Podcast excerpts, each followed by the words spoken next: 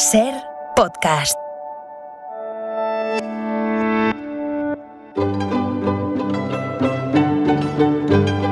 En la ventana acontece, que no es poco, un relato personal de la historia con Nieves con Costrina, cadena Ser. Hola Nieves, buenas tardes.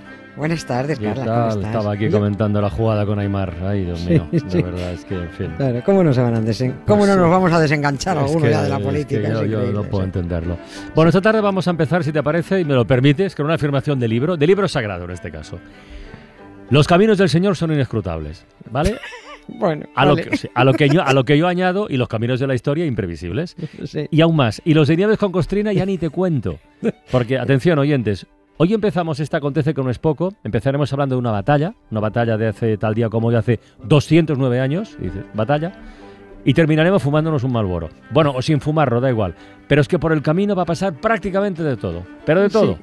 Sí. A ver, venga. Sí, porque es, es que la... lo de hoy va de guerra, va de arte, va de música, va de Bonaparte, va de Borbón, de Beethoven, mira, todos con B, Bonaparte, Joder. Borbón y Beethoven. Va mm, del Mambrú también, que se fue a la guerra, va de todo Mm. un poco y yo creo que es eh, divertido, es muy entretenido, ¿no? Voy, me voy a pisar terrenos de Sheila Blanco y de Miquel del Pozo, con todos mis respetos, por supuesto, admiración máxima, máquinas, pero es que el, el asunto de hoy, lo ocurrido el 21 de junio de 1813, tiene que ver con muchas cosas, ¿no? A ver, la, la batalla Eh, primero. Venga. Sí, sí. Aquel día se produjo la, la famosa batalla de Vitoria, donde las tropas españolas y nuestros aliados portugueses y británicos, con el duque de Wellington al mando, bueno, pues les dieron por los cuatro costados a los franceses que ya huían de España camino de, de Francia con el rey eh, José I Bonaparte, ¿no? Ya sabe todo el mundo cómo pienso, una pena echar al mejor rey que habíamos Sí. tenido hasta entonces, a la vez que los españoles reclamaban el regreso del Borbón más tuerzo, ¿no? Pero bueno, así son las cosas de la guerra y de los orgullos nacionalistas patrios, que, que puestos a elegir entre un rey ilustrado extranjero y un rey gilipollas español, pues mejor el español que nuestro gilipollas, Sí. ¿no? La desbandada francesa mm, debió de ser para verla, la verdad. Eh, les faltaba Álava para correr, no, encontraban el camino. Y lo que quedó en, el, en, en, los caminos, eh, porque fueron varios, abandonado, hablaba del espolio artístico cometido y que al menos no pudieron rematar los franceses. La verdad es que el rey José se encontró desasistido porque como Napoleón ya no paraba de invadir a lo loco y en Rusia las cosas le iban ya fatal, pero fatal, fatal, tuvo que llevarse muchos soldados de España y tanto se llevó que es que dejó a su hermano con el culo al aire, ¿no? Aquí con, con un ejército diezmado y encajando ya una derrota tras otra. En Vitoria, José I, después de cinco años de reinado muy productivo pese a todas las dificultades de reinar en mitad de una guerra, bueno, pues ahí recibió el zasca definitivo, ¿no? Y encima perdió el orinal.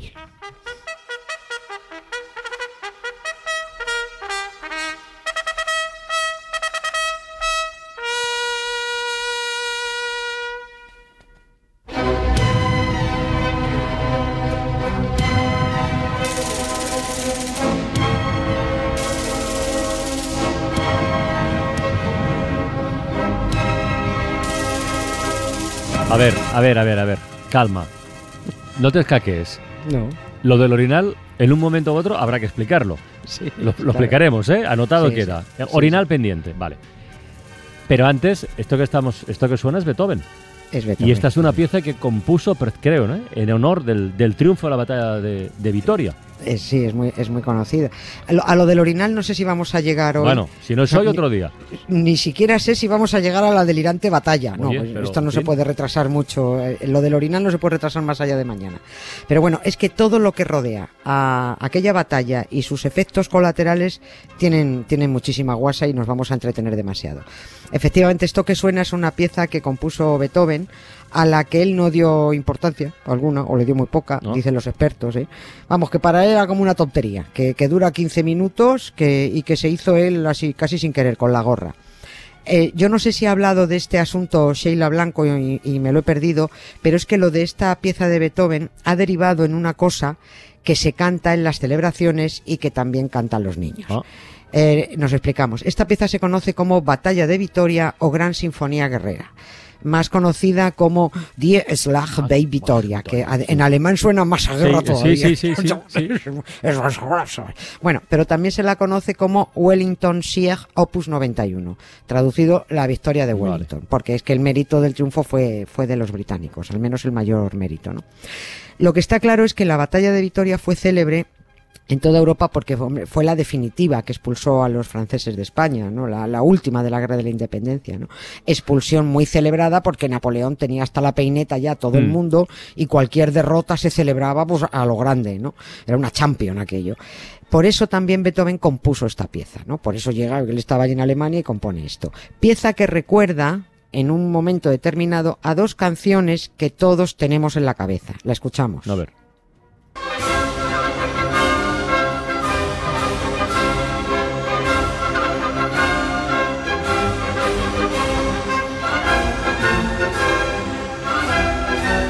Esto- porque es un muchacho excelente, ¿no?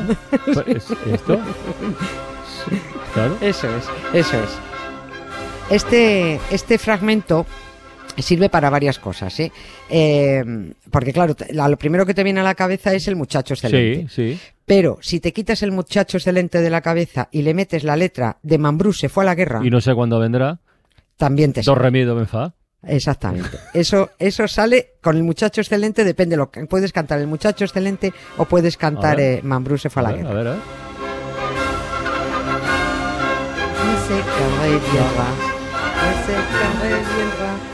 Cantaban en francés. Mambrú, sí, sí. Pero esto de Mambrú yo lo cantaba de niño. Sí, claro, esto, esto, la canción, a ver, eh, cualquiera de las dos letras vale para esto, ¿no? Pero aquí se trata de saber qué fue primero. Si la canción infantil de Mambrú se fue a la guerra, ha pillado la música de Beethoven, o si Beethoven pilló la música de Mambrú, que de canción infantil además no tenía nada, ¿no? Bueno, pues teniendo en cuenta que la canción francesa de Mambrú se compuso en 1709 y la de Beethoven es en homenaje a la batalla de Vitoria de 1813, Ah, está pues, claro. está claro que Beethoven copió a Mambrú porque hay 100 años de diferencia, ¿no? Beethoven no lo ocultó en ningún momento, ¿eh? Él hizo su composición, incluyendo una adaptación de una de una canción satírica francesa relacionada con la guerra, ¿no? Pero como donde las dan las toman, bueno, pues que se aguante ahora un poquito Beethoven, porque ahora nosotros le hemos, le hemos pillado la canción y la cantamos en los cumpleaños Es y verdad, sin decir, es sin decir que es suya, además. Oye, Nieves, aunque nos desviemos un poquito más de la batalla de Vitoria, eh, ¿cómo es que una canción satírica francesa acaba convirtiéndose en canción infantil, pasando por Beethoven? ¿Y qué, qué pinta Mambrú? ¿Quién era Mambrú? ¿Podemos ordenar un poco esto, por favor? Sí, es que por eso te he dicho que es que había muchísimos elementos en, en esta, Mambrú. en esta historia de, de Vitoria, ¿no? Mambrú era un tipo al que los niños hemos estado Mm. cantando en todos los idiomas sin tener ni repajolera idea de quién era. No sabíamos quién era Mambrú. Lo que pasa eh, es que para nosotros es Mambrú y en realidad era un señor que se llamaba John Churchill. Perdón. John Churchill, primer duque de Marlborough. Uy. Marlborough, tatarabuelito del señor Winston Churchill, el que fue primer ministro Sí, sí, británico. sí. Ese era, bueno. De hecho, Winston Churchill nació en el palacio de Blenheim que construyó su tatarabuelito John Churchill, ¿no? El duque de Marlborough. Bien, en la fachada de ese castillo está el escudo de armas de la familia Marlborough que dice fiel pero desdichado. La frase es porque sus enemigos eh, putearon mucho al abuelito de Churchill, ¿Ah, el duque de Marlborough, sí, porque hicieron creer al rey, le hablaban a- al rey de Inglaterra, le hablaban muy bien, muy mal de él, ¿no? Era buen tipo, pero le hablaban fatal, le, le hicieron creer que era un traidor y por eso eligió esa frase, fiel pero desdichado. Mm. Lo que no está muy claro, o al menos yo no he encontrado la explicación, es por qué decidió escribir eso en su escudo de armas, fiel pero desdichado, así, en Ah, castellano. pero está en castellano. Está en castellano. Ah. En, en el castillo de, Bueno. de, de Blenheim está en, Bueno. en el escudo de armas de los de los Churchill, del, de, bueno, de los Churchill, no, de los Churchill, Marlborough, los está escrito así. Sí. fiel pero desdichado en castellano. Pues digo, no sé si a lo mejor lo puso para que no la entendieran los, los Es british. muy raro todo, ¿eh? Sí, sí, muy raro, muy raro. El caso es que John Churchill fue un oficial británico que participó en la Guerra de Sucesión Española, aquella en la que Borbones y Austrias estuvieron aguantazos por quedarse con la empresa. Aquella guerra que para nosotros siempre hablamos, la Guerra de Sucesión Española, fue una guerra europea, fue una guerra enorme, ¿no? Hubo infinidad de batallas por muchísimos lugares. Los británicos, eh, ya sabemos, apoyaban a los Austrias y John Churchill, al mando de las tropas eh, y luchando contra los franceses, ganó tres batallas muy gordas, muy gordas, dos en Alemania y una en Francia. En esta última batalla, la de Manplaquet, en 1709, John Churchill ganó, pero las pasó fatal para ganar a los franceses. Las pasó muy negra, muy, muy, chungo. Que, era, que además los franceses, ya saben, eran los partidarios de los Borbones, evidentemente. El duque de Marlborough eh, perdió miles de hombres, perdió el doble de hombres que los franceses.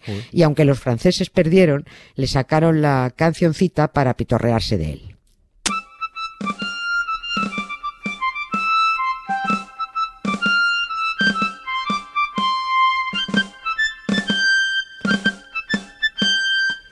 S'en va en guerre, mironton, mironton, mirontaine. Malbrook s'en va en guerre, ne sait quand reviendra, ne sait quand reviendra. Il reviendra à Pâques, mironton, mironton, mirontaine. Il reviendra à Pâques ou à la Trinité, ou à la Trinité. La Trinité se passe, mironton, mironton, mirontaine. La Trinité se passe, Malbrook ne revient pas. O sea, se perdió el doble de hombres que el ejército francés y aún así ganó la batalla, ese triunfo del duque de Marlborough, que es lo que siempre se ha conocido como la victoria pírrica, ¿no? Sí, una que viene de, pírrica, de pirro. de Pirro. Un, un pirro viene de Pirro, eh, un rey griego, un, un tipo que vivió hace 2300 años, ¿no? Me pirro, vampirro. Eh, eh, ganó este hombre, el pirro, Sí, pero sí. le mataron a casi todos los hombres y dijo él, al menos dicen que dijo él, otra victoria como esta y volveré solo a casa. Tenía retranca, pirro. Sí, ¿eh? sí, sí, eso dicen. Tenía Pero lo que está claro es que solo pensaba volver él, ¿no? lo tenía clarísimo. Bueno, pues los franceses le dedicaron a Marlborough eh, la famosa cancioncita, ¿no? Esta que está sonando. Ellos lo llamaban Malbrou. Malbrú. A, a, a Marlborough le llamaban Malbrou. Sí. Y de ahí que nosotros luego lo tradujéramos por Mambrú. Ah, La canción original, claro, es que eh, todo esto ha ido derivando. Estamos hablando de tres siglos de historia de una canción, ¿no? La canción original contaba la historia de que Mambrú se fue a la guerra. y no sé cuándo vendrá. Claro, que no sé cuándo. Si, si, si reviendrá pour pas o a la Trinité, ¿no? Sí, Si, sí. si vendrá por Pascua o a la Trinidad. La Trinidad se pasa y mal, bueno, pues que no regresaba, que su esposa lo, lo lloraba, lo esperaba, que llegó un soldado y le dijo, eh, que se, tu marido se ha muerto, que lo hemos enterrado y la señora venga a llorar. En fin, había cachondeíto de la época en la, en la canción, ¿no? Esa cancioncilla es la que pilla Beethoven y mete un trocito en su batalla de Vitoria y que acabó derivando en es un muchacho excelente, es Claro, un muchacho y siempre lo será. Y siempre lo será, ¿no? Pero bueno, que se sepa que Mambrú se compuso por los franceses para reírse de los ingleses. Y luego Beethoven la pilló para homenajear a los ingleses que ganaron a los franceses en Vitoria. Joder. Sí. De verdad, ¿eh? Eh, Está, está claro que la batalla de Vitoria y otros eh, efectos colaterales lo dejamos para, para mañana. no me olvido del orinal, ¿eh? No, no, no, el, eso el orinal, el orinal perdido sigue ahí. Vamos, que si sigue, porque es que además tiene eh, eh, la leche esa historia. Pero es que no quiero dejar de contar una última cosa que tiene que ver con Mambrú o con el ducado de Marlborough, según se mire.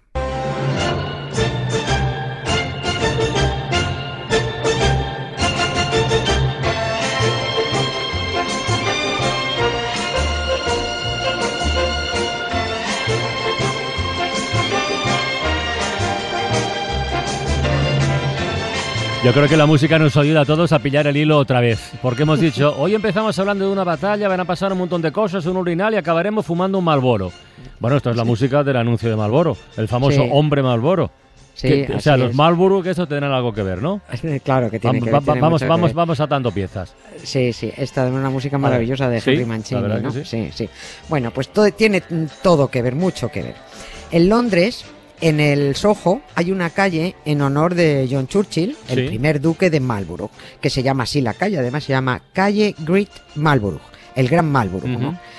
Y es en esa calle donde la compañía de tabacos Philip Morris puso la primera tienda de cigarrillos que estableció en Londres.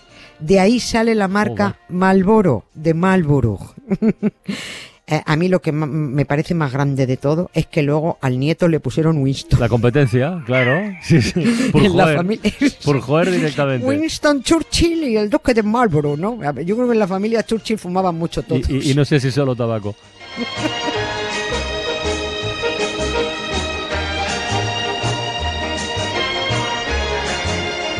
Un día tienes que contar la historia del hombre Malboro, ¿eh? El hombre Malboro, uff, esto tiene una historia Sí. detrás. Bueno, con todo el engaño de las compañías tabaqueras que mantuvieron durante tanto tiempo, tantos años, Aquello fue, fue tremendo. fue ocultando los informes de los de los perjuicios del terribles del tabaco, ¿no? Tabaco, Pero la sí, historia del anuncio y el del hombre Malboro tiene tiene eso aquel.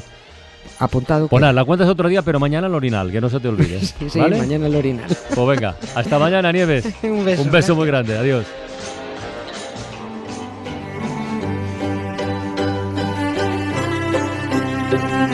Suscríbete Acontece que no es poco. Todos los episodios y contenidos adicionales en la app de Cadena Ser y en nuestros canales de Apple Podcast, Spotify, iBox, Google Podcast y YouTube.